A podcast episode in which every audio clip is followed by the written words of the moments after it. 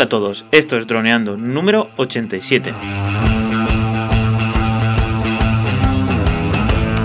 Bienvenidos a este miércoles 5 de diciembre al podcast de temática dron en el que aprenderás a ganar dinero con tu dron. En el programa de hoy vamos a hablar sobre vuestras dudas y reviews. Pero antes, recuerda que nos puedes contactar por Facebook, vía web, vía web en droneando.info o vía mail en contacta.droneando.info. Como siempre, estamos Cayetano Solano, especialista en drones, y yo, Dani Dura, especialista web y en proyectos digitales. Hola Calle, ¿cómo estás? Hola amigos, muy bien. ¿Y tú qué tal? Pues nada, aquí preparado con estas preguntitas que nos han hecho nuestros oyentes, que van relacionadas mm, dos de ellas con lentes. Porque por lo visto están teniendo problemas eh, de rayaduras y quieren proteger sus lentes y quieren nos preguntan a ver nosotros cómo nos enfrentamos a esas situaciones. Entonces, la primera es sobre, pues eso, lo que te comentaba, un usuario que tiene un, un DJI y se le ha rayado la lente. No sé si alguna vez a ti te habrá pasado, supongo que no, porque con lo cuidadoso que eres, no creo que nunca hayas rayado ninguna lente, ni de la cámara ni del dron. Por suerte no, pero supongo que es cuestión de tiempo. Al final, con el uso, es lo más normal es que pase algo. Al final, incluso cosas que tú no provocas pueden hacer que raye la lente, sobre todo en un dron que está en el aire, puede chocar con muchas cosas, un piedrecita, sobre todo en, el aterrizaje y en el despegue.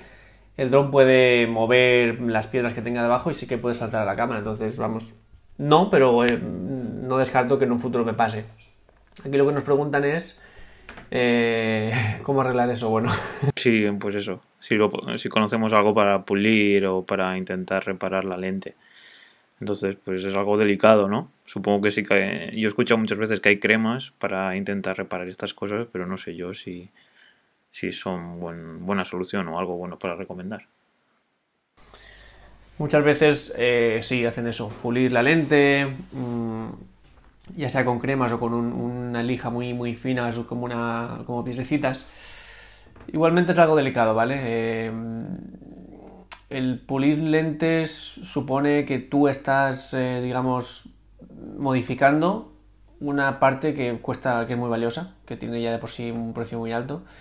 Y claro, cualquier cosa que hagas mal, una lente es súper delicada, está hecho al milímetro. Cuando Cualquier persona que haya podido ver un vídeo de, Canon, que suelen subirlos de cómo fabrican las lentes, dedican muchísimo tiempo a, que la lente esté al, ya no al milímetro, sino a la micra perfectamente, ¿no? Entonces, eh, que nosotros nos pongamos aquí con nuestras manos a, pulir, bueno, no, sé hasta qué punto puede ser buena. Yo recomendaría antes de pulir enviarlo a un, a un especialista o a, o a la misma casa. DJI permite, o sea, tiene a la venta solo la parte de la cámara y solo la parte de la cámara con el gimbal. Entonces es algo que se puede cambiar. Eh, en cualquier caso, más que cómo se arregla, sobre todo cómo evitar. A veces eh, simplemente un filtro ND que ya tiene su, digamos, ya limita el paso de la luz y también es un plástico que está delante de la lente, por, lo que si se, se elimina eso, perdón, quiero decir, si se rompe eso, eh, la, lente estaría bien. También existen filtros que no son ND, son como polarizadores y tal, que son muy, muy mínimos en cuanto a lo que modifican de la imagen, pero ya está situando algo eh, por delante de la lente. Y en, el caso de que ocurra cualquier cosa, eh, pues se lo lleva el filtro que vale 20 euros y no la, lente. respecto a este tema, vi una historia de un fotógrafo que comentaba que con el paso de los tiempos y, con lo que ahora se puede hacer en edición de foto, que mucha gente decía que no hacía falta ya poner filtros, porque para hacer, sobre todo para foto, ¿vale? Vídeo es otra cosa. Pero para foto, no hacía falta poner filtros porque tú luego en Photoshop le podías quitar de aquí, quitar de allá, mm, le quitas brillo, subes sombras, bajas, puedes hacer lo que quieras prácticamente si la foto está hecha con RAW. Y entonces este fotógrafo contaba su experiencia y decía que en parte sí, es decir, no, era tanto como antes que el filtro, cuando por ejemplo hablamos de una foto analógica, el filtro lo era todo, porque la foto luego casi no se podía tocar, pero que aún sigue siendo útil en cuanto a que luego te facilita mucho más la labor a, la hora de la edición y además contaba lo que le pasó a él que se fue a hacer fotos a su pueblo en un, en un que es una, una fiesta con que la gente va con bengalas tirando chispas y, y fuego. Entonces él iba haciendo fotos a eso, que era espectacular de noche.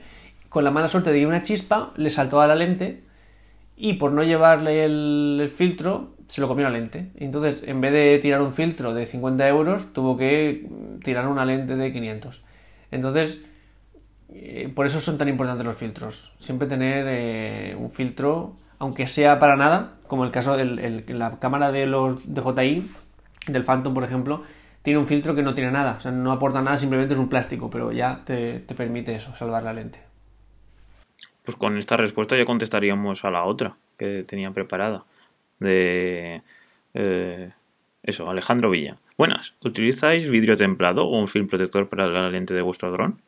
Pues bueno, no es un film templado, bueno, no un film protector o un vidrio templado, pero sí que es un filtro. Porque hay algún producto que sea así más barato. Mm, pero si es que, el, por ejemplo, hablando del Phantom, que es el que trae de, por sí ya bien con una anilla, con un filtro, eso comprarlo por separado creo que vale 9 euros o 10 en la casa oficial de DJI, porque es un plástico que no aporta nada, o sea, no es ND, ni polarizador, ni nada, es un plástico, entonces eso vale 10 euros, te viene ya de por sí, pero creo, por ejemplo, en el en el Mavic eh, Air y el Mavic Pro no viene, entonces ahí habría que poner un filtro ND o un polarizador siempre y con eso te, ahorras disgustos.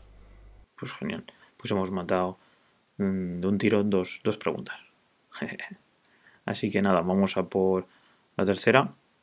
Y bueno, esta es una, un chico que pues eso nos pregunta, hola, ¿cómo están? ¿Con qué iPad funciona bien el DJI Go 4? Quiero pasarme a iOS porque mi móvil es Android y no funciona bien.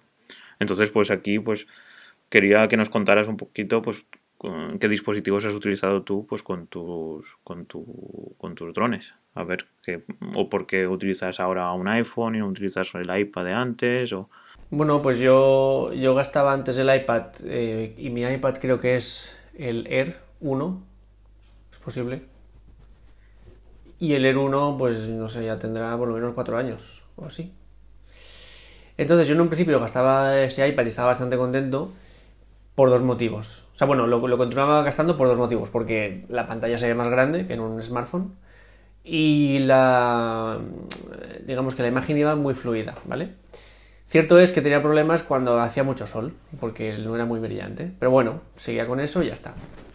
Además, mm, en ese momento tenía un iPhone 6, creo que era, 6, que tampoco era muy brillante, entonces, bueno. O sea, no, que tampoco era muy brillante, no, que, que no ayudaba mucho, mm, la imagen no era muy fluida con, el iPhone, ¿no? Entonces, iba con el, con el iPad. ¿Qué pasó? Que con el paso del tiempo el iPad, que, o sea, la, la, la DJI empezó a actualizarse, el iPad em, empezó a quedarse, entre comillas, obsoleto pues eh, el iPad se calentaba mucho cuando lo ponía en el, en, radio control y la imagen a veces, sobre todo cuando se calentaba mucho, es decir, los primeros 5 minutos de vuelo bien, pero cuando ya llevaba un rato trabajando, eh, se calentaba muchísimo y no podía, eh, o sea, no, la imagen no iba fluida. Es decir, se veía un segundo, se cortaba, se veían dos, se cortaba y era imposible pilotar. De hecho, una vez me pasó en un, en un trabajo que es la, fue el punto de inflexión, realizando un trabajo que empecé bien, todo, todo genial, y de repente empezaron a venir estos cortes y tenía que hacer un vuelo circular en torno a un objeto, que era una persona en este caso, que tenía que ir andando por un, por un sendero y yo darle la vuelta haciendo círculos. Y empecé a hacerlo en modo manual, que es como casi siempre yo trabajo, y empezó a darme estos cortes, y claro, con cortes es imposible hacer eso porque pierdes eh, el eje enseguida. Y intentamos repetirlo varias veces. Nada, le dije a la persona que, por algún motivo que desconocía estaba pasando eso. Y al final lo pude salvar, eh, casi de, suerte no, pero con, mucha fortuna, eh, poniendo el modo de vuelo follow me. Es decir, yo traqué al objetivo, empecé a darle vueltas y confié en que eso se grabara y luego cuando, o sea, que se grabara fluido y bien. Y cuando llegué a casa estaba grabado, ¿no? Eso sí, dije, uy, esto no me puede pasar más, y menos en un trabajo. Y entonces, eh, unido a que cuando tenía mucho sol con el iPad eh, le costaba bastante, entonces ya cuando tenía el iPhone 8 utilizo el iPhone, el, smartphone, eh, directamente el móvil. Y muchos, mucha gente cuando me ve lo me dice, ¿por qué no pones el iPad que es más grande? Y digo, sí es más grande, pero eh, es menos brillante. Entonces, eh, en condiciones de luz diurna, pues me, me, complica mucho el trabajo, ¿vale? Entonces, dicho todo esto, ¿con qué, me, con qué iPad funciona el DJI Go? Vale, pues eh, hay problemas, ya te digo, el, el Air 1 y el Air 2, con esos tienes problemas. A partir del 3 y el iPad mini, creo que es el 2, no, no es que eso ya no, no, lo controlo mucho, pero bueno, el iPad mini paralelo ya va más fluido, ¿vale? Sobre todo que el, que el iPad esté vacío, que, que, que, tenga espacio, que vaya muy fluido. Sí, que esté formateado, ¿no? Eso es importante, sí. Sí. Y con poca información dentro. He visto muchos vídeos de pilotos que les pasa lo mismo con ya iPad o, o a tablet de Android. Hay algunas que ya no admiten y les pasa lo mismo, pantalla verde, que es no ves nada, eh, cortes, frames perdidos y es eh, pilotar así es complicado. Entonces, eh, existe la opción de, por ejemplo, cuando está con el Phantom 4, comprártelo con pantalla, o sea que viene una pantalla incorporada, que ellos dicen que es la pantalla eh, especial para con mucho brillo para condiciones de luz diurna, pero claro, al ser una pantalla no es un smartphone y al no ser un smartphone no hay apps que tú puedas eh, colocar, como por ejemplo Litchi, que es fundamental. Entonces decidí no comprarlo por no poner Litchi. Para DJI Go sí que era muy bueno, pero para Litchi no. Entonces me quedo con el iPhone que es más brillante. Sí que es cierto que si le da mucho, mucho la luz del sol es complicado ver, pero bueno, al final es mejor que el iPad. Y entonces los últimos iPads, por supuesto, iPad Pro sin problemas. Y los últimos iPad Air sin problemas también pues yo creo que, al final es como todo. Pues si se puede pillar un buen iPad, ¿no? O un buen dispositivo de, de última gama, ¿no? Pues supongo que le irá todo genial.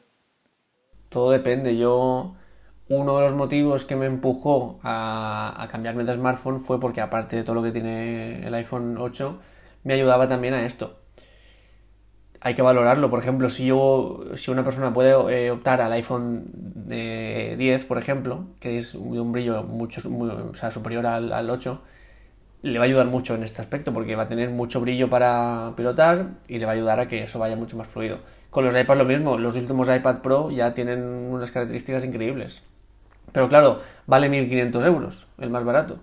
Entonces, a lo mejor en ese caso compensa comprarse la pantallita de DJI, que creo que vale 400 o 500 euros, pero solo te vale para pilotar, no te vale para nada más. Es lo que uno, cada uno tiene que valorar. Porque mm, respecto a la batería de tu móvil, ¿cómo, cómo va? Porque supongo que al estar siempre conectado al, al mando de DJI, pues la batería la tendrás, bueno, la gastarás mucho, tendrás muchos ciclos hechos. Claro, tiene muchas descargas ya. Cierto es que el, el comando de, del DJI va cargando el, el, móvil. O sea, tú cuando tienes el móvil enchufado no se puede apagar nunca. Sí, sí, pero bueno, si supongamos que lo tienes medio vacío o la batería medio vacía te iría cargando, entonces eso ya es medio ciclo. Sí, sí, tú te refieres a, al móvil separado, la batería se consume mucho. O sea, de hecho, eh, menos de un año, creo que tiene menos de un año ya, aún, eh, la batería ya no, está al 100% de su capacidad, porque gasta muchísimo. Eso hay que tenerlo en cuenta, porque si te compras un dispositivo de 600, 800 euros y luego al utilizarlo con tu dron, pues la vida útil de la batería va disminuyendo, pero bueno.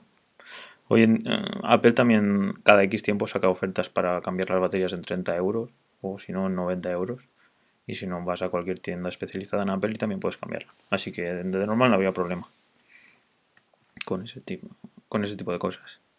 Así que pasamos a la última review, opinión o pregunta, más bien, de Cristian. Y nada, y pues bueno, nos, es una review de Evox de y nos dice que es un buen podcast y nos pide que hagamos más planes de vuelo, que dice que es lo mejor del podcast. Y nada, pues nos comenta que, que lo que más le gusta a él es grabar castillos y acantilados y, y, que nos propone que hagamos ese tipo de planes de vuelo. Y nada, y es también volar sobre el mar. Entonces yo, pues respecto a esto, pues decirle que ya teníamos, ¿no? Algunos planes de planos planes de vuelo relacionados con esto y no sé, y Calle, ¿crees que tienes alguno para grabar castillos o crees que alguno que, que hayamos dicho pues se puede aplicar a los castillos? Plan de vuelo específico de, casti de grabar castillos no, te no, no tengo. alguno que se pueda aplicar, eh, tampoco. Pero bueno, podemos pensar uno, sin problemas. Porque al final aquí hay que tener en cuenta que si el castillo, pues si tiene gente o no tiene gente, ¿no? Entiendo. Y pues no, no, va a ser fácil hacer un, plan de vuelo para... tendrá que ser de un castillo en concreto. O de una situación en concreto, ¿no? No uno general. Hombre, más que en concreto, hay que especificar, en plan, grabación de castillo fuera del entorno urbano, grabación de castillo incrustado en, el entorno urbano. Y habría que especificar como clases de castillos más por su ubicación que por su, que por su forma. Y entonces ahí sí que nos valdrían los planes de vuelo. Pero no en plan para cualquier castillo, porque no es lo mismo grabar el castillo de mm, Alicante, que está en el centro del corazón de Alicante, y además en, zona de aeropuerto, en TCM de aeropuerto de Alicante, que grabar un castillo en Castilla-La Mancha que está en medio de ningún sitio. ¿Y esto aplicarlo de un plan de vuelo de como de algún edificio o algo así? Lo podríamos coger ahí entre uno más global. Sí, a ver, lo que haríamos básicamente para hacer ese plan de vuelo sería sobre todo tener en cuenta la altura del castillo, edificio o lo que sea, sobre todo porque si estamos dando la vuelta, por ejemplo, a, la estructura y en el punto en el que mm, prácticamente esa estructura se interpone entre el dron y nosotros, es muy fácil que se pierda la señal. Imagínate que el castillo mide 40 metros de altura y nosotros tenemos la vuelta a casa a 25. Pues subirá a 25, volverá y lo más seguro es que se choque con el castillo. ¿no? Entonces, eh, lo más importante para esos planes de vuelo, cuando pongamos las, eh, los factores mitigadores será tener en cuenta la altura de la vuelta a casa, por ejemplo, entre otras cosas, ¿no? Entonces, eh, sí que nos valdría para un edificio. Pues bueno, ya lo comentaremos a ver si podemos hacerlo. Y nada, ya estaría. Así que, ¿te han gustado las preguntas de hoy? Sobre lentes y, sobre Apple. Y nada, y aquí una, una pequeña idea para nuestros futuros planes de vuelo.